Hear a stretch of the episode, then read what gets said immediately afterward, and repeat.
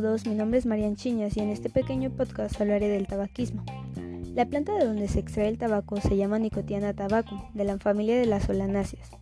Originalmente, esta se usaba para rituales y tenía usos medicinales, pero después de la conquista se vuelve algo cotidiano.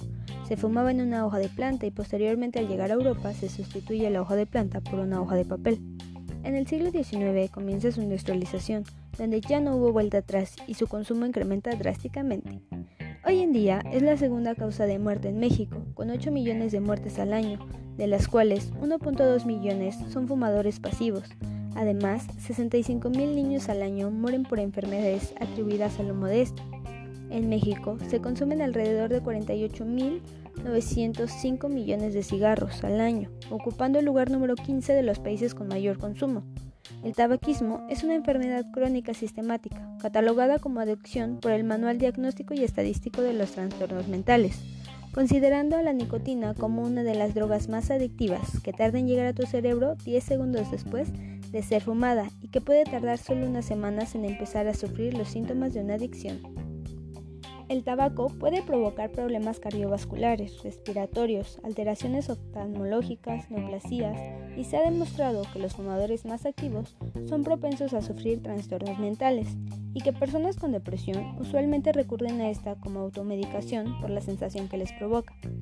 Para evitar el consumo del tabaco se han hecho campañas con influencias sociales se intenta difundir los riesgos que existen en este consumo, demostrando también el compromiso del sector salud para apoyar a las personas con esta adicción.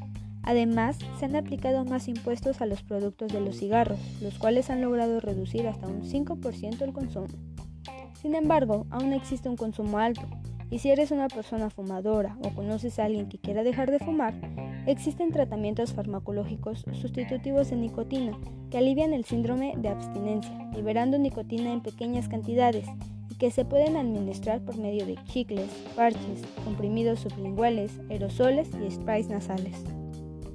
También existen fármacos sin nicotina, como el bupropión, que es un antidepresivo monocíclico que inhibe la recaptación de neurotransmisores, o la vareniclina, que es agonista parcial de los receptores nicotínicos de acetilcolina, que bloquea los efectos que la nicotina produce sobre el receptor.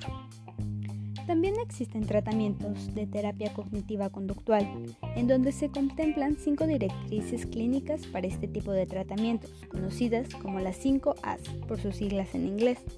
Primero está ASK, donde se pregunta si es fumador o exfumador, el número de cigarros fumados al día, cuáles son sus hábitos y si ha tenido intentos de abandono y cuántas recaídas ha tenido.